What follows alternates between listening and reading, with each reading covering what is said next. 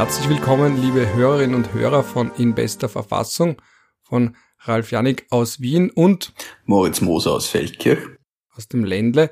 Wir haben heute eine halb ernste und halb nicht ganz so ernste Folge. Eine, die nicht ganz so ernst wird, wird sich drehen, also einen Teil davon, der wird sich drehen um die US-Wahlen und da werden wir ein bisschen vergleichen den US-Präsidenten mit dem österreichischen Präsidenten und vielleicht auch ein bisschen diese unterschiedlichen politischen Systeme und dann im zweiten Teil, also in der Folge, in der Folge quasi, wenn wir ein bisschen darüber sprechen, über den Terroranschlag von Wien und darüber über Begriffe wie Nationaler Sicherheitsrat, die Zuständigkeiten und die politische Debatte, von der ich jetzt schon rechne, dass sie teilweise recht anstrengend wird und auch sicher nicht immer mit fairen Mitteln geführt wird. Aber bleiben wir mal vorerst bei der US-Wahl. Im Moment, lieber Moritz, sieht's ja so aus, als würde Mr.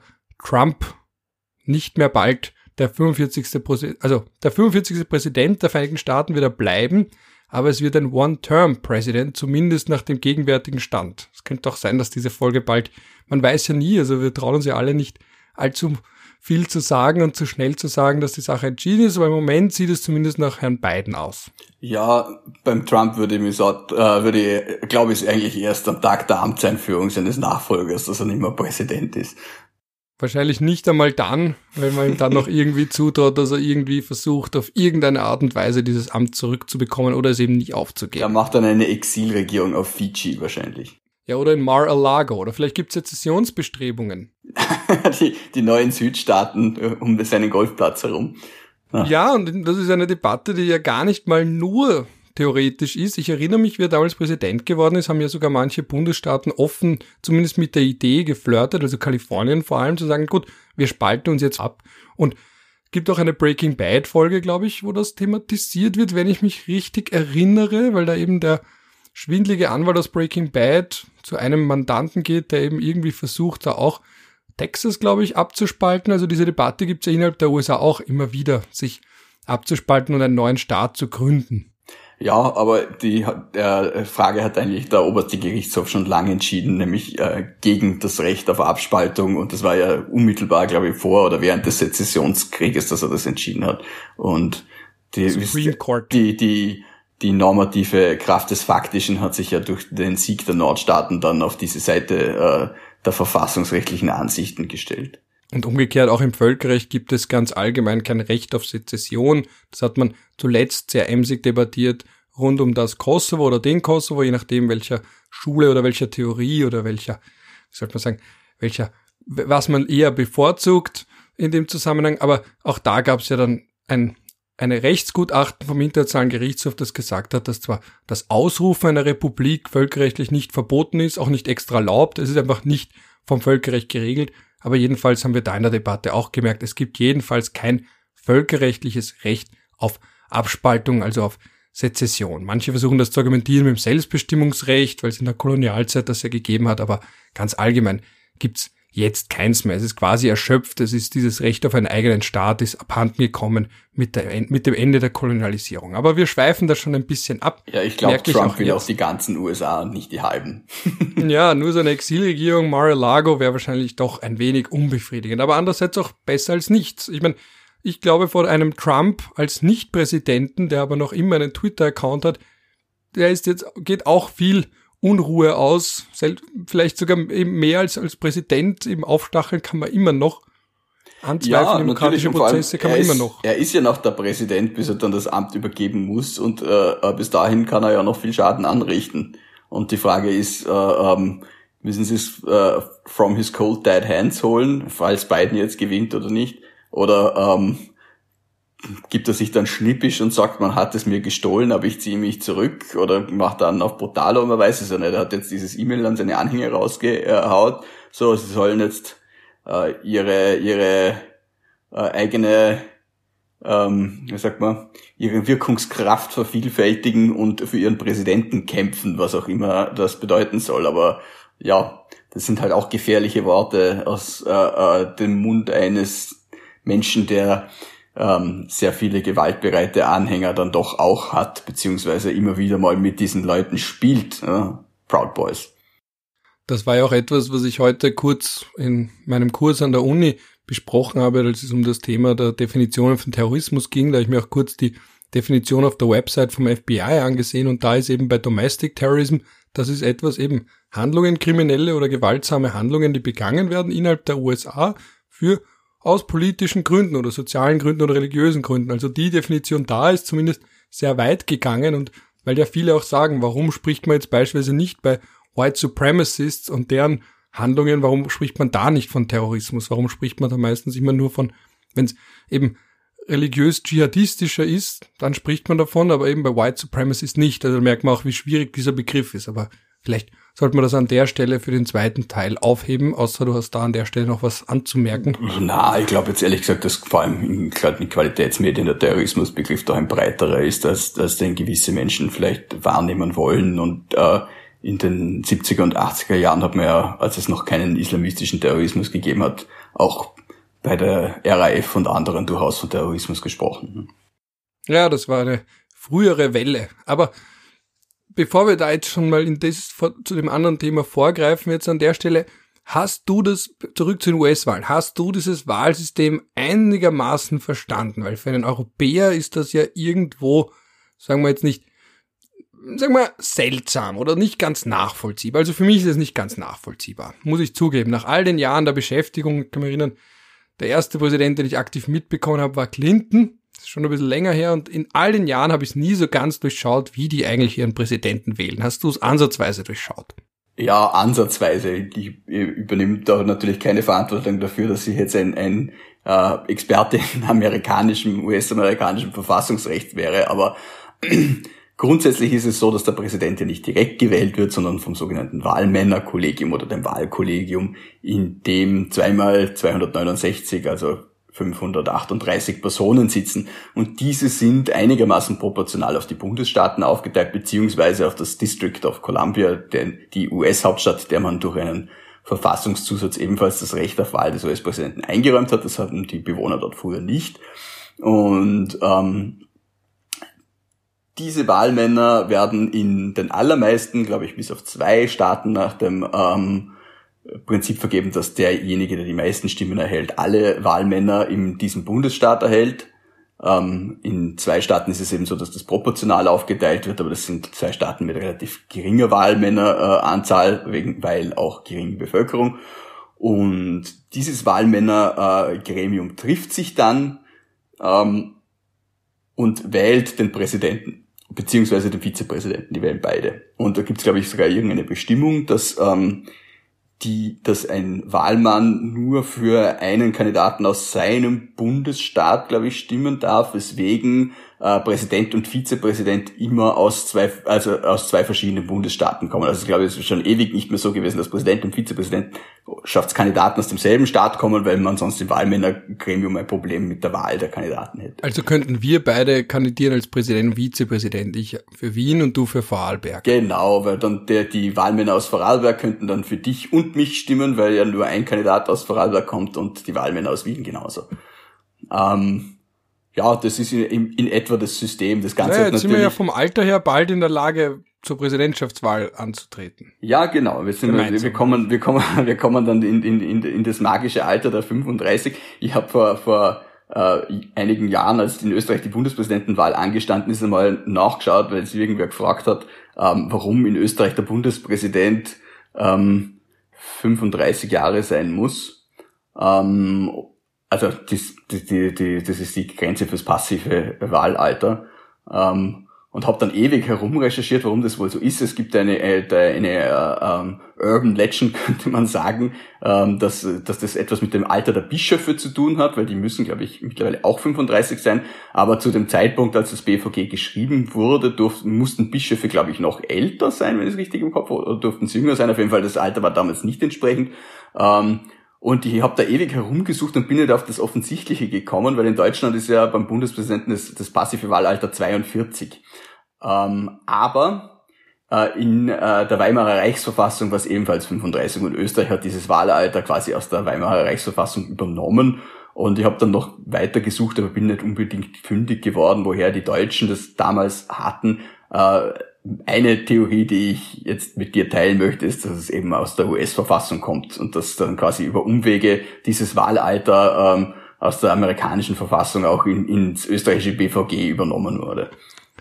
Das wollte ich nämlich gerade sagen, dass ja auch der US-Präsident eben mindestens 35 Jahre alt sein muss, nach Artikel 2 der US-Verfassung, mindestens für 14 Jahre in den USA gelebt haben muss und er muss ein Natural Born Citizen sein. Das heißt aber nicht, dass er, und das ist ja etwas, was wir eben in der Vergangenheit, man denke an Obama, das ist auch der Grund, warum wir mit Trump, warum man das erste Mal gemerkt hat, okay, Trump kennt da recht wenig Grenzen, also eben diese Birther-Theorie, wo er angezweifelt hat, ob der Obama überhaupt ein natural born US Citizen ist oder in den USA geboren. Das muss man aber auch nicht sein. Es gilt nur, dass man ab der Geburt, also von Anfang an US-Bürger gewesen sein muss. Das heißt, auch wenn man jetzt, ich glaube, der, ähm, der, wie ist der nochmal, der, der republikanisch, der vor ein paar Jahren verstorben ist, der aber nicht in... Kane, der ist, der genau. hat, der hat, der ist in Panama geboren und das hat dann damals, glaube ich, sogar so etwas wie eine, äh, ähm, äh, Legaldefinition äh, durch den Kongress gegeben, der dann irgendwie eine Resolution verabschiedet hat, dass das eben die, die Klausel Natural Born Citizen so zu interpretieren ist, dass man eben von Geburt an US-Amerikaner sein muss. Es war aber lange Zeit strittig, was das eben genau bedeutet. Und es gibt auch eine schöne Ausnahmeklausel, die heute natürlich niemanden mehr betrifft, aber äh, alle US-Bürger, die zum Zeitpunkt äh, der Ratifikation der US-Verfassung äh, äh, bereits geboren waren, die hat das natürlich nicht betroffen, weil die sind natürlich, die waren natürlich keine natural born citizens, sondern waren ursprünglich Bürger der britischen Krone.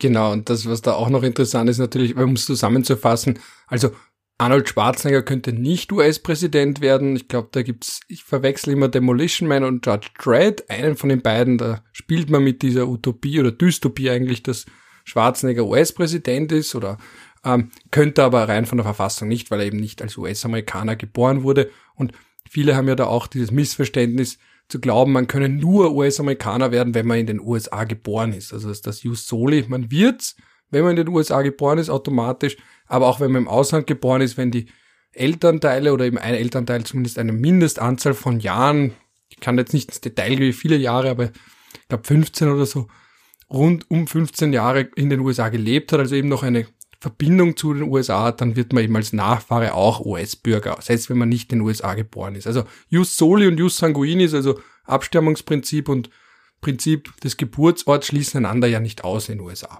Und diese, diese, ähm, diese Regel hat noch eine weitere Konsequenz, also die, die, die Nichtzulässigkeit der Kandidatur, die wirkt sich auch auf die sogenannte Line of Succession aus. Sprich, es gibt ja eine, ein eigenes äh, ich glaube, es ist ja wieder ein Verfassungszusatz oder gibt es ja ein eigenes Gesetz dazu. Ich glaube, Presidential Succession Act, ich glaube, das ist, äh, das ist ein eigenes Gesetz. Ähm, und da gibt es ja eine Liste von Leuten, die dem Präsidenten nachfolgen, also nach dem Vizepräsidenten. Und da können ja durchaus auch Amtsinhaber drinnen sein, die eben keine Natural Born Citizens sind. Und die sind aber auch von der Nachfolge ausgeschlossen. Sprich, ähm, der Vizepräsident könnte, glaube ich, sogar ähm, äh, äh, nicht US-Bürger sein, geborener, aber das hätte wenig Sinn, weil er ja dann eben, die meine, die einzige, äh, die einzige Daseinsberechtigung des Vizepräsidenten im tatsächlichen US-System ist ja, dass er ähm, dem Präsidenten nachfolgt, wenn der stirbt. Und, oder äh, wenn er zurücktritt. Ja. Oder wenn er temporarily incap incapacitated ist. Also genau. Oder wenn er das Wenn er vielleicht gerade am Coronavirus an einer Infektion und einer Erkrankung mit Covid-19 leidet. In Österreich würde man so schön sagen, vorübergehende und dauernde oder dauerhafte Erledigung des Amtes. Das dauerhafte Erledigung ist immer so ein schöner Euphemismus für es hat Amt erwischt. Hm. Ist das in Österreich jemals in der Form passiert? Ähm, äh, nein, weil Österreich hat da äh, ähm, über die Jahre unter auch unterschiedliche Regeln gehabt. Also in den USA ist es so, dass der Präsident und Vizepräsident dann äh, äh, Präsident des Repräsent oder Vorsitzender des äh, Speaker des Repräsentantenhauses und dann der Präsident pro tempore des Senats. Also das ist ja der, der vorübergehend eigentlich nur im Senat den Vorsitz führt, weil von der Verfassung aus ja der Vizepräsident der Vorsitzende des Senates ist. Und dann gibt's eine ganze Liste mit Ministern und so weiter. Irgendwann, ich glaube, Secretary of State ist ganz oben, weil der traditionell der, der erste Minister immer war. Und dann geht es immer weiter und immer weiter. Das ist ein bisschen wie bei der britischen Thronfolge, damit es ja äh, genug Leute gibt, die da in Frage campen. Und in Österreich ist es so, dass... Genau, da hat man ja gerätselt, wie lange es brauchen würde, bis Nancy Pelosi auf einmal US-Präsidentin wäre. da müssten wir ein paar Leute umbringen, ja. Ähm, auf jeden Fall ist es in Österreich so, dass ursprünglich geregelt war, dass äh, ähm, im Falle der, der, der dauerhaften äh, Verhinderung des Bundespräsidenten ein eigenes Bundesgesetz zu erlassen wäre, in der äh, in dem zu regeln ist, wie der Bundespräsident vertreten wird. Äh, und das war dann immer ein bisschen ein Problem. Und es war dann Kreisky, der gesagt hat, ähm, es, also der Bund, bis, ansonsten vertritt der Bundeskanzler, das war die ursprüngliche Regel, und Kreisky war das unangenehm, dass so viel Macht in einer Hand äh, geballt ist und äh, äh, hat das eigentlich relativ gut erkannt, weil der Bundespräsident ja in sehr vielen Fällen an den Bundeskanzler vorschlagsgebunden ist und wenn der sich dann quasi selber Vorschläge machen kann, wird es ein bisschen problematisch. Äh, und Kreisky hat dann eben äh, veranlasst, dass es eine Änderung gegeben hat und dass der Bundeskanzler die ersten 20 Tage den Bundespräsidenten vertritt aber auch nur dann, wenn, der, wenn er nicht dauerhaft amtsunfähig ist, sprich wenn der Bundespräsident jetzt einen, einen Hursten hat der Operation oder im Nicht-EU-Ausland ist, dann wird er durch den Bundeskanzler vertreten. Wenn der Bundespräsident einen Schlaganfall hat und ins Koma fällt, dann äh, eben nicht und dann tritt diese neue Regelung in Kraft, dass nämlich äh, das Nationalratspräsidium äh, den Bundespräsidenten vertritt und äh, im Nationalratspräsidium gilt dann die Abstimmungsregel, dass eben ähm, die, der höhere Präsident den niederen sticht, sprich wenn der wenn der erste und der dritte für etwas sind, dann braucht dann verliert der zweite und wenn der zweite und der dritte für etwas sind, dann verliert aber der erste, weil er halt doch dann denen unterlegen ist. Also da gibt es eigene Regel dann für, die, für das Abstimmungsverhalten und wenn einer der Präsidenten ausscheidet, äh, tut das nichts zur Sache, weil dann die weiterhin den Bundespräsidenten vertreten, bis eben ein neuer Bundespräsident gewählt ist. Wobei es in Österreich ein bisschen problematisch ist, weil ein Bundespräsident, der ins Koma fällt, zwar dauerhaft amtsunfähig ist, aber es eigentlich keine Bestimmung gibt, wie man den dann ähm, quasi absetzen könnte. Also eigentlich müsste die, die Bundesversammlung zusammentreten und die Absetzung des Bundespräsidenten beschließen. Dann müsste es aber eine Volksabstimmung wiederum geben und dann ähm, müsste der abgesetzt werden, der, der eigentlich im Koma liegt. Und dann müsste man wieder eine eigene Wahl ansetzen. Also es wäre ein bisschen ein kompliziertes Prozedere, das zwei Urnengänge durch die Bevölkerung erfordern äh, würde. Ähm, das hat man sich damals vielleicht nicht so durchdacht, als man das äh, gemacht hat, aber gut, 1929 waren die lebenserhaltenden Maßnahmen auch noch nicht so ausgereift, da sind die Leute dann relativ swift gestorben eigentlich. Aber ja, so sieht man, wie die Realität das Verfassungsrecht manchmal überholt. Und bei, ich meine, das soll jetzt nicht makaber werden, aber Thomas Klessel war ja dann noch kurz, kurze Zeit äh, ähm, im im künstlichen Tiefschlaf, bevor er dann äh, kurz vor Ende seiner Amtszeit verstorben ist. Und wenn das jetzt längere Zeit gedauert hätte und die Amtszeit noch länger gedauert hätte, dann hätte man sich da durchaus fragen müssen, wie man, wie man dieses Problem in einem verfassungsrechtlichen Sinn löst. Also um es an Personen festzuknüpfen, wenn jetzt der österreichische Präsident, sagen wir, vorübergehend handlungsunfähig ist, damit es nicht zu makaber wird, wer ist dann Präsident für ihn oder wer vertritt ihn dann? Welche das, Person? Das kommt drauf an, ob er eben, äh, wie die Amtsunfähigkeit äh, äh, ausgestaltet ist. Aber ja, äh, normalerweise der Bundeskanzler für 20 Tage. Und es gibt ja die äh, Verfassungspraxis, dass der Bundeskanzler dann, wenn er den Bundespräsidenten vertritt, ähm, selbst substituiert wird durch den Vizekanzler, sprich der Vizekanzler agiert dann als Bundeskanzler und schlagt dem Bundeskanzler als Bundespräsident etwas vor. Das ist allerdings nur Verfassungspraxis und dafür gibt's also äh, keine konkrete Bestimmung. Ähm, da gibt's, gäbe es durchaus noch Regelungsbedarf, aber das ist halt wie so oft, wenn noch nichts passiert ist, dann, dann äh, sieht man wenig Anlass, um etwas zu ändern und dann, wenn es ein Problem gibt, dann muss man plötzlich was machen. Jetzt ist dann die Frage, haben wir da ein mögliches Einfallstor? Weil wie du schon sagst, wenn Präsident und, Präsident und Kanzler in Personalunion, da ist ja jetzt, wenn man denkt an den Ursprung unserer Verfassung und auch die damalige Debatte Weimarer Verfassung und dann eben starker Präsident, nicht starker Präsident, dann kriegt man ja dann, dann irgendwann den Punkt, okay, wird dann vielleicht ein Mann im Staat, es sind ja leider meistens Männer, vielleicht zu stark in so einer Situation, jetzt wenn man wirklich von einem dystopischen Szenario ausgeht? Ja, es gibt überall Einfallstore. Jede, jede Verfassung, sei sie noch so gut, hat einen, einen Angelpunkt, äh, mit, an dem man sie aushebeln kann, aber äh, da könnte man durchaus nachschärfen, ohne jetzt zu fatalistisch zu wirken. Äh, grundsätzlich sehe ich jetzt kein akutes Problem, aber man sieht es ja in den USA auch, oder wer hätte sich vor fünf Jahren gedacht, dass Donald Trump US-Präsident wird und wie er sich da geriert. Und jetzt fürchtet man sich darum, dass wenn er abgewählt wird, die Amtsübergabe funktioniert. Das hat noch bei keinem Präsidenten der Geschichte wirklich massive Probleme gegeben und da hat es ja wirklich äh, Vorgänger und Nachfolger gegeben, die sie abgrundtief gehasst haben. Aber der Respekt vor der Verfassung war dann doch immer so groß, dass man das äh, ohne größeres Aufhebens gemacht hätte. Aber beim Herrn Trump wäre ich mir da jetzt noch nicht so sicher. Und da ist es natürlich äh, je feuerfester die Bestimmungen sind, desto schwerer macht man es so einem potenziellen Usurpatoren, äh, ähm, sich an eine Macht zu klammern, die nicht mehr die seine ist. Ja, und ich erinnere mich, als wir eben bei den letzten Präsidentschaftswahlen auf einmal gemerkt haben, dass der österreichische Präsident jetzt auch nicht ganz so machtlos ist, wie man lange dachte. Da hatten wir dann ja auch eine Diskussion darüber, ob man vielleicht da, wo du sagst, nachschärfen sollte. Das ist aber dann nicht passiert, weil man trotzdem am Ende des Tages davon ausgeht, dass es eine verantwortungsbewusste Person ist. Ja, ich kann mich erinnern, die Grünen haben damals wohl äh, ihre Zustimmung gegeben, den Präsidenten völlig zu entmachten, obwohl sie ihn ja quasi gerade gewonnen hatten und dafür haben sie als Gegenleistung genau gar nichts verlangt. Das hat mich dann schon ein bisschen überrascht. Aber dann ist ziemlich bald einmal die Regierung zusammengebrochen und Österreich hat ja andere Probleme. Ähm, ich sehe das insofern äh, äh, als problematisch, weil ja, wo geht die Macht hin? Die verschwindet ja nicht. Und wenn ich den Bundespräsidenten nicht mache, dann geht die Macht woanders hin, nämlich zum Nationalrat. Der Bundespräsident in Österreich hat eine sehr eingeschränkte Macht im Alltag, weil er praktisch überall vorschlagsgebunden ist und von der Nationalratsmehrheit indirekt abhängig ist, weil er die, den Bundes, die Bundesregierung bestimmt, weil ja die Bundesregierung jederzeit durch ein Misstrauensvotum gestürzt werden kann.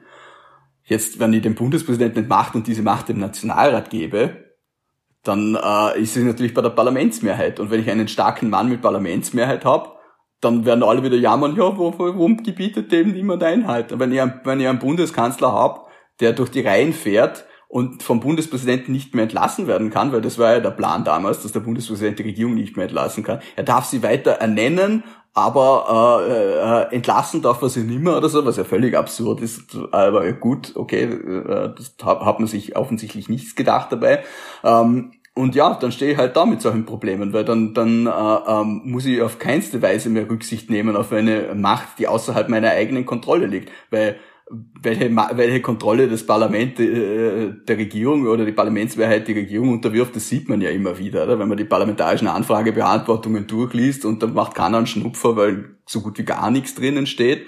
Aber wo bleibt da der Aufschrei des Parlaments? Nirgends, weil die Regierung hat die Parlamentsmehrheit.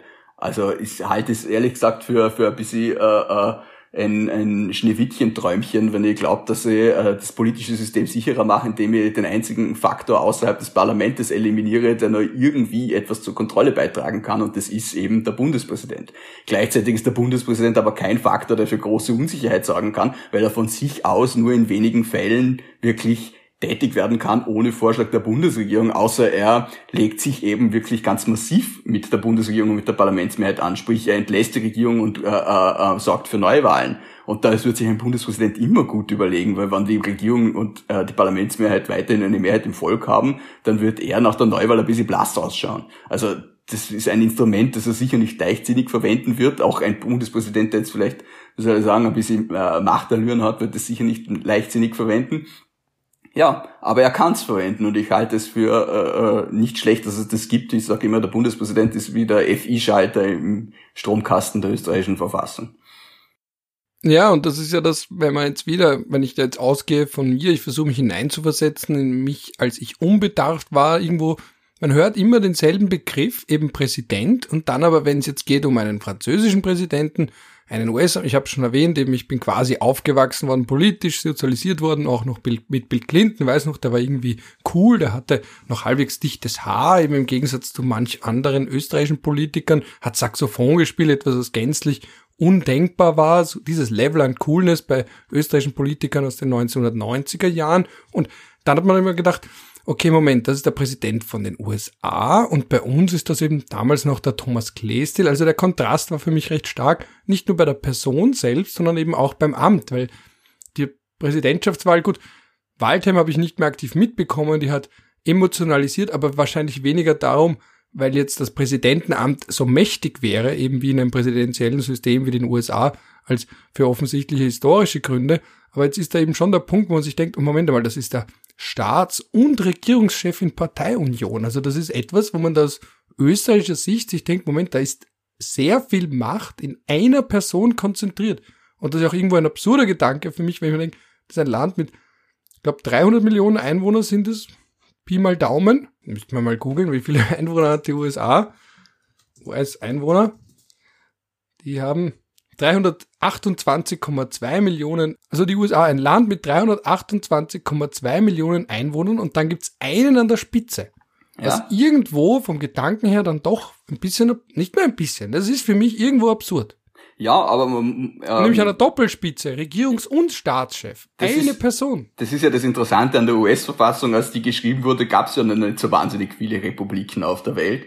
Und ähm, woran haben sich denn die Verfassungsväter in den USA orientiert? Verfassungsmütter hat es ja damals keine gegeben. Ähm, die haben sich an dem orientiert, was sie gekannt haben. Und die US-Verfassung ist eigentlich bis zu einem gewissen Grad ein Abbild der britischen Realverfassung dieser Zeit. Du hast einen damals noch recht starken König äh, mit George III., der ähm, ein doch schon starkes Parlament gegenüber hat, aber das Parlament tut sich noch schwer, völlig die Regierung zu bestimmen. Ähm, und du hast in den USA das, das, dasselbe Prinzip. Du hast ein, ein sehr starkes Staatsoberhaupt und es gibt noch nicht wirklich einen Regierungschef in beiden Staaten, aber es gibt jemanden, der langsam zum Regierungschef wird. Und wer ist es? Sowohl in Großbritannien als auch in Kontinentaleuropa entwickelt sich ein Regierungsamt kontinuierlich zum Regierungschef weiter und das ist der Außenminister. Du hast ähm, den äh, österreichischen Außenminister Metternich, der ja dann Staatskanzler auch wird. Und du hast in Großbritannien auch die Außenminister, die dann irgendwann Premierminister werden oder auch gleichzeitig sind. Ähm, und in den USA hast du zu diesem Zeitpunkt den Secretary of State. Der Secretary of State ist eigentlich von der Anlage her ein potenzieller Regierungschef. Er ist es noch nie geworden. Der Secretary of State hat auch viele Aufgaben, die einem Regierungschef sehr nahe kommen. Er ist quasi auch der Siegelbewahrer bis zu, und, und so weiter. Also er hat da so staatsnotarielle Funktionen auch, äh, die er mit dem Staatsoberhaupt gegenüber ausübt. Aber das hat sich natürlich in den USA dann anders entwickelt, weil der Präsident natürlich durch die Direktwahl eine ganz andere äh, äh, Machtposition hatte als jetzt ein britischer König, der dann immer weiter ans Volk verloren hat oder abgeben musste. Ähm, aber diese äh, leichte Kopie, die merkt man eben heute noch. Und äh, in anderen Staaten hat man dann diesen, diesen Premierminister, diesen Kanzler oder was auch immer dann nach der Abschaffung der Monarchie beibehalten und ein äh, dementsprechend halb oder doch ganz repräsentatives Staatsoberhaupt an die Spitze gestellt. Also präsidiale Verfassungen kennt man eigentlich hauptsächlich dann äh, neben den USA vor allem aus entkolonialisierten Staaten. Die meisten anderen haben semipräsidiale äh, oder parlamentarische Systeme.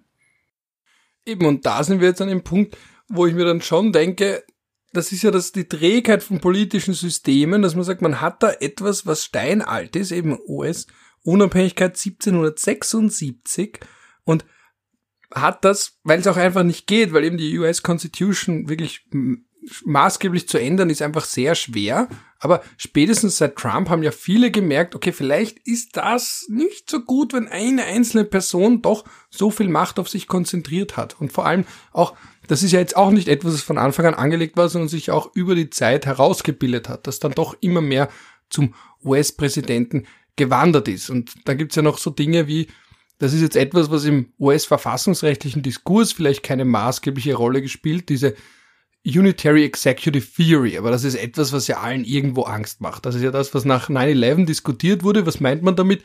Diese Theorie, dass der Präsident einfach in seinem Bereich komplett unbound ist. Also eben, er ist nicht in irgendeiner Form beschränkt und kann da walten und schalten, wie er möchte. Und davon getrennt ist dann eben die äh, Judikative, die hat aber damit im Prinzip nichts zu tun. Also es ist zwar im US-Verfassungsrecht, das die Frist der Nischendasein wurde aber vor allem nach 9-11 von einigen prominenten Verfassungsrechtlern vertreten und jetzt auch in den USA nach wie vor wird sie vertreten, beispielsweise vom Generalanwalt William Barr. Also die ist nicht ganz weg, zumindest im politischen Sinne, zu sagen, gut, der Präsident kann machen, was er möchte. Weil ja, darauf läuft die Unitary Executive Theory hinaus. Und aus US, aus österreichischer Sicht kriegt man da natürlich Assoziationen und deswegen habe ich auch vorhin 9-11 genannt, da denkt man dann an Karl Schmidt da denkt man dann, und der wurde nach 9-11 in den USA sehr oft zitiert und wo man gesagt hat, jetzt braucht man eine starke Exekutive, die auch nicht irgendwo rechtliche Schranken hat, unnötigerweise aufgehalten wird, weil jetzt muss der Staat handeln. Aber aus deutscher bzw. österreichischer Sicht, deutscher deswegen wegen Karl Schmidt, bekomme ich da schon diverse, will ich sagen, sagen wir Sorgenzustände. Ja, auch, aber auch, auch diese Unitary Executive Theory hat ja einen britischen Ursprung im Endeffekt, weil ähm, du hast äh, in sowohl in Großbritannien als auch in den USA ein System, die in den USA alle Bundesbediensteten eigentlich, also zumindest die Höheren und die Minister und so weiter und in Großbritannien ja auch, äh, äh, dann fragt man, what is their term? Und they serve at the president's pleasure. Und in Großbritannien serves at her majesty's pleasure. Sprich, ihre Majestät die Königin kann diese Leute jederzeit entlassen Genauso kann der US-Präsident diese Leute jederzeit entlassen. Das ist Unitary Executive. Und das hat auch wieder was mit dieser Tradition des Gottgnadentums bis zu einem gewissen Grad zu tun, weil ähm, irgendein, ich glaube, britischer Verfassungsrechtler hat das mal so, ich, ich zitiere frei gesagt, uh, uh, The Crown is the one fountain of which uh, all power derives oder so. Also es gibt diese, diese eine Quelle, aus der sich all diese, diese staatliche Macht ergießt. Und das findet man in den USA genauso, wobei man ja sagt, es gibt ja eben durchaus Stimmen, die sagen, es war ursprünglich ganz anders angelegt. Eben, man sieht es ja auch bei diesen Zustimmungsrechten, die etwa der US-Senat hat, bei der Besetzung hoher Bundesfunktionen, ähm, äh, wo eben eigentlich heute das so gehandhabt wird, dass es nur ein Zustimmungsrecht ist, wobei in der US-Verfassung ja steht, glaube ich, mit with the advice and consent ähm, also eigentlich also interpretieren da manche auch ein Vorschlagsrecht äh, äh, hinein, aber es hat sich eben herausgebildet, dass der, der Präsident selber nur vorschlägt und der Senat dann nur zustimmt und nicht der Senat dem Präsidenten quasi äh, eine Liste vorlegt mit Leuten, aus denen der dann auswählt und dann selber wieder äh, zu der Auswahl zustimmt.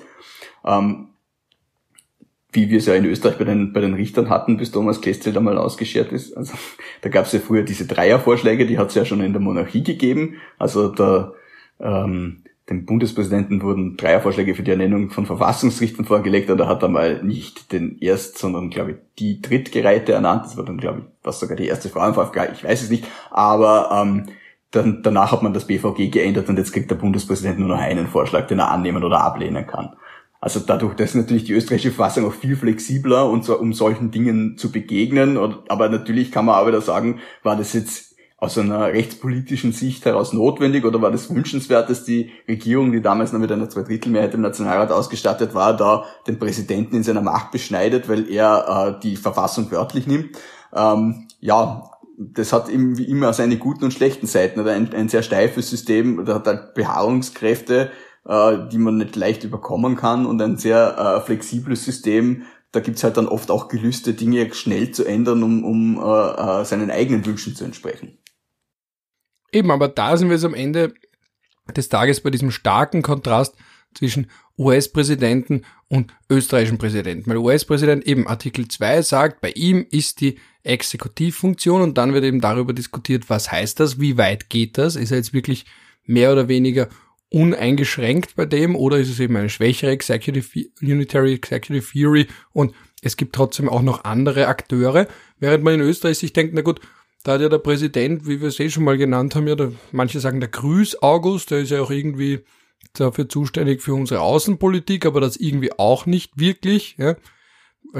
Anerkennung von anderen Staaten kann er theoretisch machen, das delegiert er dann aber auch ganz gerne ans Außenministerium. Also Kosovo zum Beispiel, das hat dann damals noch die ähm, Außenministerin, wie hieß sie nochmal, hilf mir auf die Sprünge, sie war sehr groß. Ah, ja, die, die ehemalige Bürochefin vom Schüssel, die äh, Plasnik. Plastik, genau. Ursula Plastik. Eben, und dann ist da jetzt schon ein starker Kontrast, sich zu denken, okay, und das sind das fast schon zwei Pole. Also ich weiß nicht, gibt es Länder, wo der Präsident noch und dann wirklich schwächer ist oder wo er eine noch zurückgehaltenere Rolle spielt als in Österreich und eben das andere Extrem, sowas wie die USA, wo der Präsident so eine dominante Rolle im politischen System einnimmt. Also es sind wirklich diese zwei Pole, die ich fast da sehe zwischen Österreich und den USA. Naja, Österreich ist schon, sagen wir, ein eher parlamentarisches System mit einem gewissen semi-präsidentiellen Element, also äh, aber es gibt sicher schwächere Präsidenten. Schauen wir uns den deutschen Bundespräsidenten an, wobei der anderswo wieder größere Stärken hat, zum Beispiel bei der Prüfung der, äh, des verfassungsmäßigen Zusammenkommens von Gesetzen. Da ist ja die herrschende Lehre in Deutschland, dass er da durchaus die Unterschrift auch wegen inhaltlicher Probleme verweigern kann, während in Österreich die inhaltliche Prüfung noch sehr jung und sehr eingeschränkt ist. Ähm, äh, in der Schweiz gibt es den Bundespräsidenten. Das ist aber schon dein Lieblingsbeispiel, dass du das schon so oft anführst, eben aus der Fischerzeit. Das ist ein Präsident, von dem ich weiß, dass du ihm sehr wohl, dass du ihm gewogen bist. Er ist ja auch dir ein bisschen gewogen, wie wir seit Sommer wissen. ja, unbekannterweise ist er mir gewogen. Ja, das, äh, eine liebe Freundin hat veranlasst, dass er uns ein sehr nettes äh, äh Video für unsere Hochzeit aufnimmt, indem er, der, indem er uns gratuliert hat. Da waren wir sehr gerührt. Äh, äh, ja, Heinz Fischer hat damals die Unterschrift verweigert äh, wegen einer rückwirkenden Strafbestimmung. Hat er eben eine materielle Prüfung vorgenommen sehr zum äh, Unwohlsein äh, sehr positivistisch gesinnter Kreise, um äh, äh, Heinz Meyer zu umschreiben, wobei Heinz Fischer ja selber sehr Heinz Meyer ein Kreis für sich. ja, wobei Heinz Fischer ja eigentlich auch da dazu zählen würde und ich glaube Heinz Meyer vor allem deshalb extrem überrascht bis enttäuscht war, weil er das von, gerade von Heinz Fischer niemals erwartet hätte, dass er das getan hätte. Ähm, andere haben dann auch gesagt, er hat damit ein unnötiges Präjudiz geschaffen, weil der jetzige Bundespräsident ja, obwohl er wusste, dass in einem der Covid-19-Sammelgesetze eine rückwirkende Strafbestimmung drinnen war, trotzdem unterschrieben hat. Sprich, ähm, eigentlich hat der Bundespräsident, wann er materiell prüfen darf, dann hat er zu prüfen und nicht zu unterschreiben, wenn die Prüfung entsprechend aussieht. Er hatte eigentlich keine politische Entscheidung in dem Sinn. Also eigentlich war das ein ziemlich deutlicher Rechtsbruch entweder des einen oder des anderen Bundespräsidenten. Warum meinst du, dass der Präsident wusste, dass das weil verfassungswidrig ich, wäre? Weil ich damals der Hofburg geschrieben habe und die Hofburg mir geantwortet hat, dass sie das unter, dass der Bundespräsident unterschrieben hat, weil ansonsten äh, die, äh, noch viel größere Gefahren quasi gekommen wären, wenn man diese Gesetze nicht kundmachen hätte können. Also gehe ich davon aus, wenn die Hofburg das schreibt, dass ihnen durchaus bewusst war, dass es dieses Problem gegeben hat.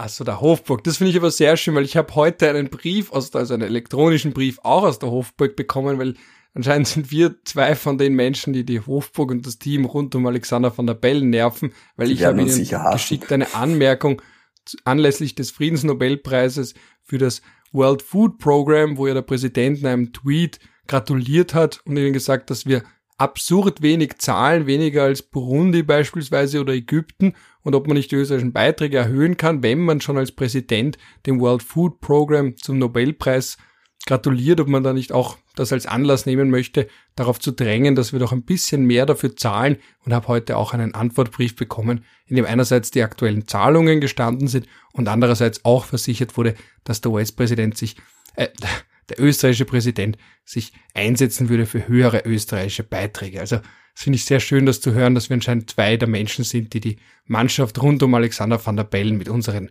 E-Mails und Briefen nerven. Wir sind, wir sind einfach zwei selbstüberschätzte Querulanten, kann man auch sagen. Aber man sieht, man das erklärt die Existenz dieses Podcasts wahrscheinlich. Das, das stimmt. Ja, man sieht ja äh, gerade an diesem schönen Beispiel, Beispielfall auch wieder äh, ähm, die unterschiedliche äh, äh, Machtausstattung der beiden Ämter. Der österreichische Bundespräsident wird eher als ein Ombudsmann verstanden und der amerikanische Präsident als ein Macher. Und der österreichische Bundespräsident hat ja keine Budgethoheit, die über die Präsidentschaftskanzlei hinausgehen würde. Und der amerikanische genau, und da Präsident sind wir sehr wohl. Bei dem Kontrast eben, dass ja der US-Präsident genau wenn es um diese Fragen geht, und die US sind ja der wichtigste Beitragszahler für so ziemlich alle internationalen Organisationen, also nicht nur das World Food Program, das ja so ein, sagen wir, eine quasi internationale Organisation, also nicht wirklich eine internationale Organisation ist, aber eben auch bei UNHCR, bei der WHO, wo ja die USA, wenn Trump doch im Amt bleiben sollte, ist eigentlich der Fahrplan, dass sie aussteigen im nächsten Juli, wenn ich mich richtig entsinne. Also, wo man auch sieht, dass eben da die USA bei ihrem Verhältnis zu, bei ihrem Verhältnis zu internationalen Organisationen natürlich ein ganz anderes Selbstverständnis haben und wo auch der US-Präsident, wenn das ein Skeptiker ist, an internationalen Organisationen da auch sehr viel in Gang setzen kann. Und wie man auch gesehen hat, die US-Administration unter Trump ja auch bei der WTO blockt, nicht nur WHO bei Austritt, auch jetzt ist ja gerade das ein bisschen medial untergegangen. Die USA sind aus dem Pariser Klimaabkommen ausgetreten. Wenn dann Biden Präsident werden sollte, könnte er auch gleich wieder eintreten mittels Executive Order, was natürlich auch eine Rolle spielt, dahingehend, wie verlässlich die USA überhaupt als internationaler Partner sind, wenn eben je nachdem, welcher Präsident im Zeitalter der Polarisierung gerade im Amt ist, also zu welcher Schule er angehört, ob er eben mehr den Multilateralismus, UNO und andere internationale Organisationen gut findet oder eben wieder sagt, na, wir wollen uns isolieren und wir versuchen da jetzt die WHO oder andere internationale Organisationen einfach als Sündenbock pauschal also herauszustellen oder eben herauszustreichen. Also das sind alles Aspekte, die uns in Österreich ja gänzlich fremd sind. Also ein Präsident, der jetzt sagt, wir müssen aus dieser und jener, abgesehen davon, dass wir natürlich nicht so eine weltpolitische Rolle spielen, aber der jetzt sagt, wir müssen aus dieser und jener internationalen Organisation raus oder diesen und jenen Vertrag kündigen, das hätten wir vielleicht mit Hofer gehabt, weiß ich nicht. Kann man mutmaßen zumindest. Ich erinnere mich jetzt auch an die kurze Debatte rund um die Todesstrafe, die er da irgendwie ausgelöst hat. Aber dass jetzt ein österreichischer Präsident offen damit spielt, mit dem Gedanken aus der EU auszutreten oder aus der EMRK auszutreten oder sonst einer internationalen Organisation oder unsere Zahlungen einzustellen, das ist ja hierzulande gänzlich undenkbar. Was natürlich geopolitische Gründe hat, weil wir einfach geopolitisch vollkommen irrelevant sind, aber auch eine Frage des Selbstverständnisses und natürlich auch eines Selbstverständnisses der USA, weil da natürlich man dann sagt, gut, wenn wir da jetzt da mit der WHO, die haben alles falsch gemacht, was man nur falsch machen kann bei der WHO und China ist auch schuld und überhaupt sind alle schuld, nur nicht Trump. Das ist dann schon, da merke ich schon einen sehr starken Kontrast, auch was das angeht. Ne, die Präsidenten sind beide außenpolitisch verhältnismäßig stark, also in Österreich verhältnismäßig zu, zu, zu, seiner innenpolitischen Stärke. Man sagt ja immer, der Bundespräsident ist ein innenpolitischer Zwerg und ein außenpolitischer Riese, weil die Bundesverfassung ja doch quasi in diesem Punkt äh, eine Art von äh, Unitary Executive vorsieht, nämlich was die Außenvertretung äh, ähm, der Republik betrifft, die bündelt sich beim Bundespräsidenten.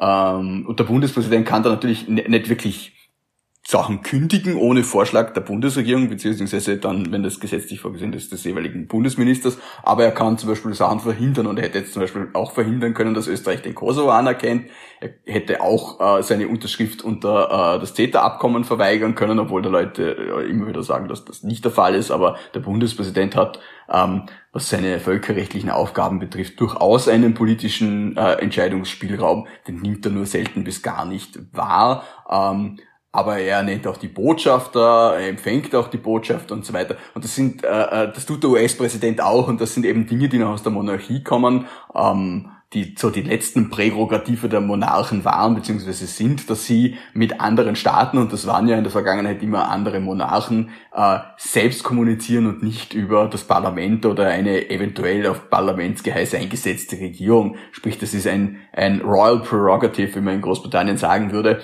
Und ähm, das hat sich dann auch bei den Präsidenten fortgesetzt, dass es in den allermeisten Fällen so ist. Der Präsident macht die Außenvertretung. Kurzer äh, Einschub und kurzer Ausflug. In der Schweiz war es früher immer so, da rotiert ja der Bundespräsident äh, jährlich. Der Bundespräsident in der Schweiz ist eigentlich, wird eigentlich nicht als Staatsoberhaupt verstanden. Das, Im Ausland sieht man ihn so. Er ist der Vorsitzende des Bundesrates, sprich der schweizerischen Landesregierung. Und ähm, der Bundespräsident war früher immer auch der Vorstand des Eidgenössischen Departements für Auswärtige Angelegenheiten, sprich der Außenminister der Schweiz. Und äh, deshalb musste dann auch immer wieder im Vorsitz der Departemente äh, äh, rotiert werden. Das hat man dann irgendwann aufgehört. Aber diese Idee der Außenvertretung durch das Staatsoberhaupt oder im Fall der Schweiz eben nicht Staatsoberhaupt, aber irgendwie dann doch, die äh, ist eigentlich international relativ äh, äh, verbreitet haben wir schon einmal erlebt im Zusammenhang mit der Europäischen Union. Da war ja dann Debatte, wer vertritt Österreich jetzt bei der EU beziehungsweise schon bei den Beitrittsverhandlungen und da konnte man sich ja eben nicht einigen, weil ja eben die Verfassung, wenn man jetzt rein nach der Verfassung geht, ist auch nicht eindeutig geregelt, dass das der Kanzler sein muss. Das könnte theoretisch auch der österreichische Präsident machen, weil die Vertretung nach außen schließt ja eigentlich auch die EU mit ein, außer man sagt jetzt, die EU ist eigentlich innen, aber das ist ja nicht und das ist ja dann die Frage. Wer vertritt Österreich nach außen? Traditionell macht schon der Kanzler sehr aktive Außenpolitik. Es ist auch nicht ganz geregelt, ganz klar. Wer erkennt Regierungen an? Weil das ist ja auch immer wieder eine Frage. Man denke an Venezuela beispielsweise, Maduro oder Guaido. Und da sehe ich schon theoretisch, wenn die zwei sich nicht miteinander abstimmen, da ist schon Potenzial für verfassungsrechtliche Konflikte, wer das jetzt denn machen darf. Da hat man auch durchaus noch Nachschärfungsbedarf. Jetzt kann man darüber diskutieren, ob die EU für uns noch Außenpolitik ist oder schon nicht mehr. Ja, Thomas Klestil hat ja dann äh, die Auffassung vertreten, er hätte dem Bundeskanzler quasi äh, die Vertretung Österreichs da, äh, in, im äh, Europäischen Rat, also im Rat der Staats- und Regierungschefs, übertragen. Ähm, Verfassungs da gab es ja einen interessanten Zwischenfall, wenn man es so nennen will, wo eben auf Corfu. im Rahmen. ja, ja, genau. Ich habe gesagt, der Lou auf Corfu oder so. Ja, wo Thomas Kessler quasi so im Handgepäck der Bundesregierung noch mitgereist ist, um auch noch irgendwo seinen Sanctus unter den Beitrittsvertrag zu setzen. Das hat man dann eher als, als peinlich empfunden. Ja, ich habe weil da kommt dann Österreich mit einem ganzen Tross von Menschen, die alle von sich sagen, ich bin da jetzt der Repräsentant Österreichs nach außen. Und eben für andere Staaten ist das dann schwierig, weil die können ja nicht Verfassungsexperten sein in jedem Verfassungsrecht des jeweiligen Staates und wissen, weil man hat da schon so eine Anscheinsbefugnis, eben vor allem beim, beim Staatschef, beim Präsidenten, beim Regierungschef, dann eben vielleicht auch noch bei Botschaftern, aber grundsätzlich ist dann die Frage, naja, woher sollen die jetzt wissen, wer da wirklich zuständig ist? Du kannst ja nicht verlangen von einem EU-Organ oder von Staatschefs und Regierungschefs anderer Länder, dass die wissen, wer jetzt wirklich Österreich vertreten darf. Ja, das hat eben Österreich intern zu regeln und das haben wir bis jetzt nicht wahnsinnig äh, überzeugend gemacht. Also man könnte im BVG durchaus auch vorsehen, äh, wer jetzt im, im, im Rat uns vertritt. Es gibt ja schon einige Bestimmungen zur Europäischen Union. Äh, aber gut, ähm, Verfassungsrechtlich hat der Bundespräsident meiner Meinung nach durchaus gute Argumente auf seiner Seite, warum er diese Vertretungsbefugnis hat. Nur realpolitisch wäre es halt einfach eine Katastrophe, wenn nur der Bundespräsident dorthin fährt. Es ist ja in, in uh, Zeiten der sogenannten Cohabitation war es ja in Frankreich dann auch so, dass Regierungschef und Staatsoberhaupt hingefahren sind. Diese, das gibt's ja jetzt praktisch nicht mehr, nachdem er ähm, die, die Wahlperioden des Parlaments und des Präsidenten synchronisiert hat und das Parlament immer, also die Nationalversammlung immer knapp hinter dem Präsidenten gewählt wird, damit eben diese Kohabitation ausgeschlossen wird. Ähm, aber so etwas wäre in Österreich meiner Meinung nach verfassungsrechtlich durchaus zu argumentieren. Nur wenn der Bundespräsident alleine hinfährt, kann er ja nichts beschließen. Also ich meine, der Rat der Europäischen Union beschließt ja eigentlich ja formalrechtlich nicht wirklich viel. Also es sind halt hauptsächlich eben Regierungschefs und Staatschefs mit Regierungsgewalt, die sich da treffen und Dinge ausmachen, die dann andere umsetzen. Und wenn der Bundespräsident dorthin fährt und sagt, ja, das finde ich auch super, aber ich muss noch mit der Bundesregierung reden, ob ich eh die Mehrheit im Nationalrat dafür habe, dann werden die anderen halt die Augenbrauen hochziehen, weil so hoch ist das Gewicht von Österreich jetzt auch wieder nicht, dass wir uns da erlauben könnten, äh, ähm, äh, so Sachen in die Länge zu ziehen, beziehungsweise da ähm, mit dem, mit dem Grüß August hinzufahren. Andererseits, ja, der Bundespräsident vertritt nach außen.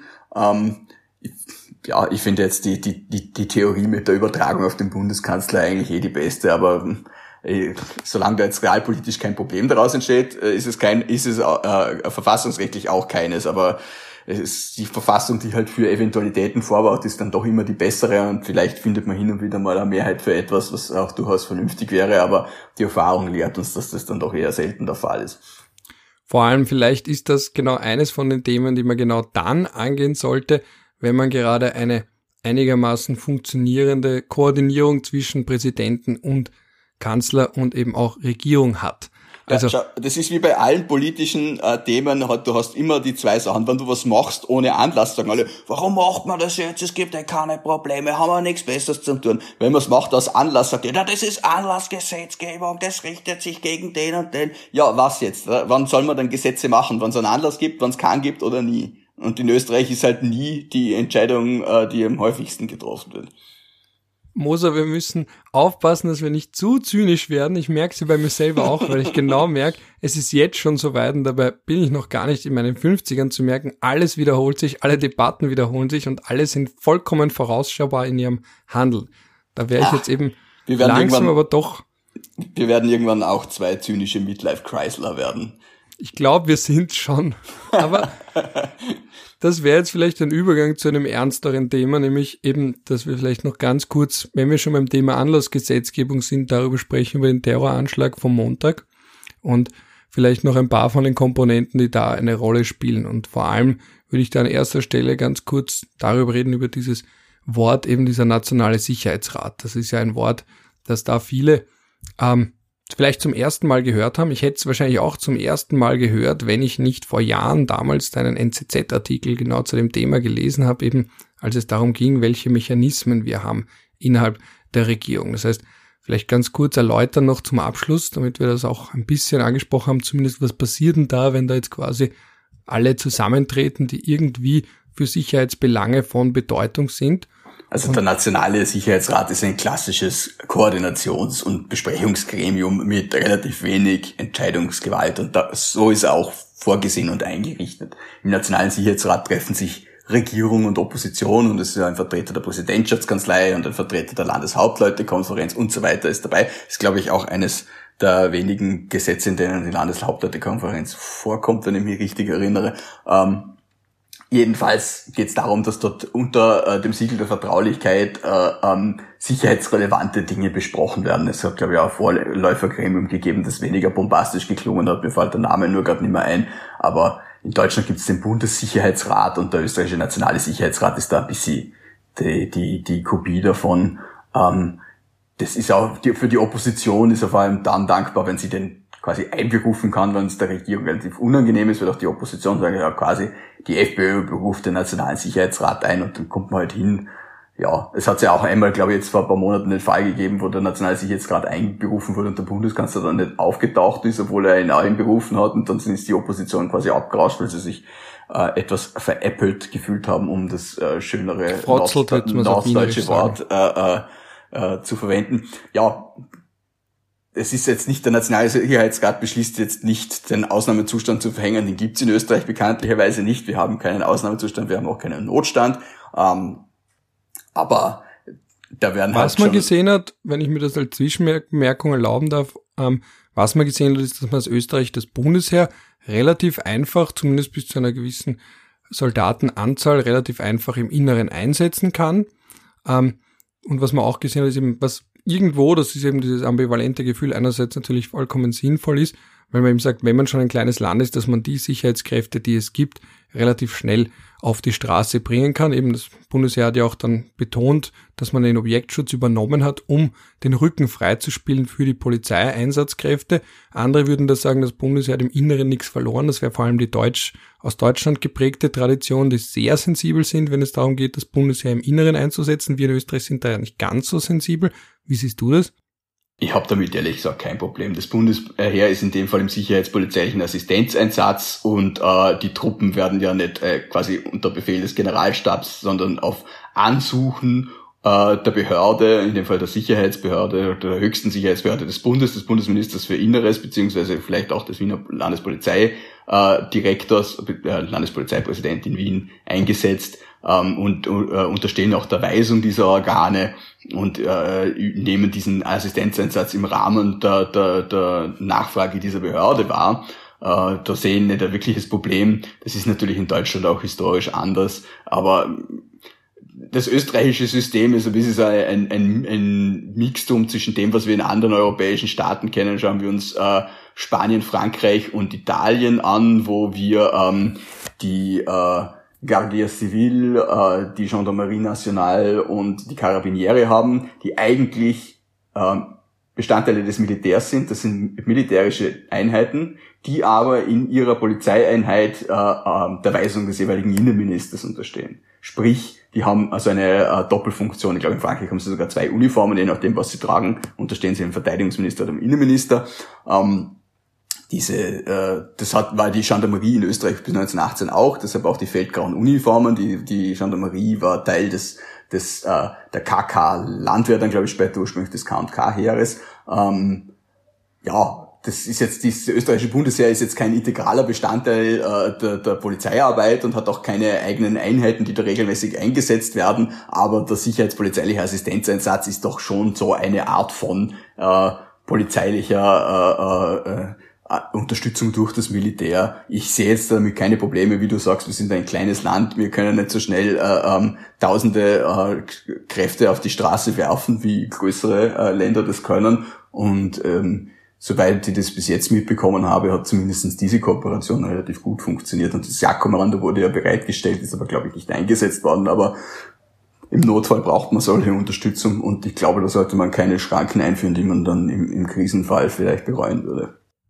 Ja, und man hat ja auch jetzt keinen einzigen Anlass gesehen, da grundsätzlich also an der demokratischen Grundausrichtung des Bundesheeres zu zweifeln. Das einzige Moment, das man da vielleicht noch gelten lassen kann, ist, dass das Bundesheer keine Ausbildung genießt, die den Einsatz im Inneren, die auf den Einsatz im Inneren abgestellt ist. Andererseits eben vor allem, wenn es um den Objektschutz geht, dann ist das ja nicht die Frage. Beim Objektschutz ja. wird ja sehr häufig die, die, die Militärstreife eingesetzt, äh, Kommando Militärpolizei und die haben sehr wohl auch polizeiliche Ausbildung, jetzt nicht im Sinne des Sicherheitspolizeigesetzes eine vollwertige Ausbildung, wie sie eben die Exekutive genießt, aber die sind jetzt, die sind jetzt auch Leute, die äh, im Umgang mit Zivilisten geschult sind. Und wie gesagt, den Rest, den stellt man auf die Straße, wenn es dann wirklich, äh, äh, wenn das Dach brennt. Und das stand ja zumindest kurz im Raum am Montag. Wir wussten ja dann nicht, was da noch alles dranhängt oder beziehungsweise welches Ausmaß diese Terrorarten, dieser Terroranschlag hat. Ähm, ich würde dann jetzt an der Stelle auch dieses Thema auf sich beruhen lassen. Wir haben ein bisschen dazu auch noch angemerkt. Ich wollte es zumindest kurz ansprechen, eben vor allem Begriffe wie Nationaler Sicherheitsrat und eben den Einsatz vom Militär im Inneren. Wage aber zu behaupten, dass wir leider zu einer späteren Folge ein bisschen weiter darüber sprechen werden, beziehungsweise sprechen werden müssen, einfach aufgrund dessen, dass jetzt, wo diese erste Schockphase vorbei ist und die war auch relativ kurz, jetzt beginnen die politischen Debatten, die teilweise nicht ganz un fein geführt werden, eben dieses wechselseitige Schulzuschieben, wo ja das Innenministerium am Anfang noch das Justizministerium versucht hat zu beschuldigen. Jetzt weiß man, dass eben das Innenministerium entsprechend gewarnt wurde. Da kommt jetzt alles hoch. BVD, da kommt hoch Debatte rund um ähm, abgesehen davon, rund um die Organisation im Innenministerium, wie ÖVP dominiert es ist, was da alles falsch gelaufen sein könnte. Da wird vielleicht noch die Debatte hochkommen rund um einen Staatsbürgerschaftsentzug, weil er ja auch Doppelstaatsbürger war, ob man da nachschärft. Wahrscheinlich wird eine Debatte kommen rund um die unterschiedlichen strafgesetzlichen Bestimmungen im Zusammenhang mit Terrorismus. Also wer weiß, was da alles noch auf uns Den zukommt. Den Maßnahmenvollzug werden wir wahrscheinlich auch diskutieren vielleicht eine Neuauflage der Debatte rund um die sogenannte Sicherheitshaft bzw. Sicherungshaft, weil ich erinnere mich, die, der Mordfall rund um Dornbirn ist ja bis heute nicht 100% oder nicht ausreichend aufgeklärt. Wir wissen bis heute nicht, was genau da falsch gemacht wurde. Also vielleicht wird das auch noch ein neues Mal angesprochen oder durchdiskutiert. Also ich wage zu behaupten, dass das in einer unserer nächsten Folgen noch einmal Thema sein wird müssen. Aber an der Stelle würde ich es da jetzt beruhen lassen. Wir sind eben ungefähr bei unserer selbstgesetzten Höchstgrenze von einer Stunde sind wir jetzt angekommen. Wenn du jetzt da nichts noch, ich will das keine Suggestivfrage stellen natürlich, aber wenn du an der Stelle jetzt noch was vielleicht anzumerken hast, dann tu es jetzt oder schweig bis zur nächsten Folge. Dann äh, äh, schweige ich für, für immer, beziehungsweise bis zur nächsten Folge. Ich finde, du hast das wunderbar zusammengefasst, wie das immer, Ralf. Freut mich vor allem aus deinem Mund. Gut, in diesem Sinne, wünsche ich allen Hörern und Hörerinnen, die noch dran sind, einen schönen Rest der Woche beziehungsweise eine re schöne restliche Zeit bis zur nächsten Folge. Bleibt gesund, feiert keine Homepartys, feiert auch keine Partys in euren Garagen oder Gärten, haltet euch an die im Moment in Kraft befindliche Verordnung, unabhängig davon, ob sie irgendwann einmal, ich meine, ich habe gesehen, sie landet vom VfGH, anscheinend haben zwei Wiener Just-Studentinnen das vor den VfGH gebracht. Braucht sich niemand wundern, warum Juristen nicht immer ganz beliebt sind, wenn sie eben immer versuchen, einen Fehler zu ich finden. Ich bin gespannt auf die Zulässigkeit des Antrages, aber das werden wir ja dann sehen. Ja, die Individualbeschwer eben, ich glaube, die war, wie war die gegründet? Die war eben auf eine, ist glaube ich in Ungarn, die hat das versucht so zu argumentieren, ja. Sie ist in Ungarn und deshalb hat sie in Österreich, äh, wird sie in Österreich in den verfassungsmäßigen Rechten be äh, beschränkt, das dort ist. Nein, nein, weil sie in Ungarn lebt und dann eben nach Ungarn muss, haben, ich weiß es nicht genau, das Ach so. ich da jetzt dann. Ja, gut. Wir werden sehen, äh, ich bin jedenfalls gespannt auf äh, äh, das Ergebnis, das wird dann wahrscheinlich ein bisschen brauchen, bis das da ist, aber wir werden eines bekommen und es sollte mich doch sehr wundern, wenn die gesamte Verfassung als äh, gesetzmäßig, äh, die gesamte Verordnung äh, gesetzmäßig wäre, aber man weiß nie. Und an der Stelle die Zwischenbemerkung, dass natürlich solange die Verordnung nicht formell aufgehoben wurde, sie in Kraft ist. Also das ist genau das, was gerade ja, gilt. Und meine Zwischenbemerkung, wenn man von, aufgrund einer Verordnung bestraft wird, die, die man als gesetzwidrig erachtet, dann sollte man sich anzeigen lassen, keine Organstrafverfügungen bezahlen, sondern lassen Sie sich anzeigen, gehen Sie zum Verwaltungsgericht, gehen Sie zum Verfassungsgerichtshof, nehmen Sie Ihre Rechte wahr, wenn Sie sich leisten können, aber man muss sich auch vom Staat nicht alles bieten lassen. Auch sogar dann, wenn es vernünftig aber ist, aber schlecht geschrieben. Möchte ich aber Anmerkung zu Anmerkung, aufgrund der aktuellen Entwicklung der Zahlen ist jetzt nicht die Zeit, um das Recht als solches zu versuchen auszuhebeln naja, oder auch nicht diese Debatten ich, ich rede ja nicht von einer, Ausnahmen Ich rede ja nicht von einer Party, ich rede ja davon, dass ich vielleicht noch 20 Uhr noch einkaufen gehen möchte und äh, äh das sicher oder sagen wir mal bis 20 Uhr, viel, lang, viel länger kann man in Österreich auch nicht einkaufen. Aber es gibt Leute, die arbeiten bis 19 Uhr und äh, arbeiten darf man ja. Man darf ja noch weiterhin im Großraumbüro sitzen, aber einkaufen darf man jetzt nur noch bis 19 Uhr. Gut, das ist selbst gesetzt vom Handel, aber das ist halt alles ein bisschen schwammig, sagen wir es mal so. Ich merke, wir beginnen jetzt schon da noch einmal vorzugreifen.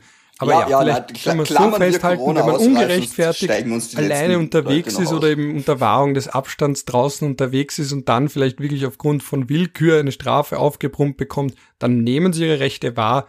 wenn Sie zu Hause eine Massen-Coronavirus-Party feiern, dann können Sie sich das mit dem Rechte wahrnehmen sparen, weil das ist dann der Punkt, wo ich eher an Ihre Moral appelliere und vielleicht auch dazu aufrufe, sich vielleicht mal die aktuellen Zahlenentwicklungen anzusehen. Sehr vernünftig. Ich hoffe, wir haben keine Hörer, die jetzt da irgendwie sagen, ich wäre ein Covid-Idiot oder würde blind der Regierung glauben, sondern ich nehme einfach nur das aktuelle Risiko ernst und versuche es ernst zu nehmen und da die Chance zu nützen, aufzurufen, dass andere auch tun. Leute wie du und ich werden immer aufgerieben zwischen äh, Covid-Idiot und äh, äh, Covid-Jünger.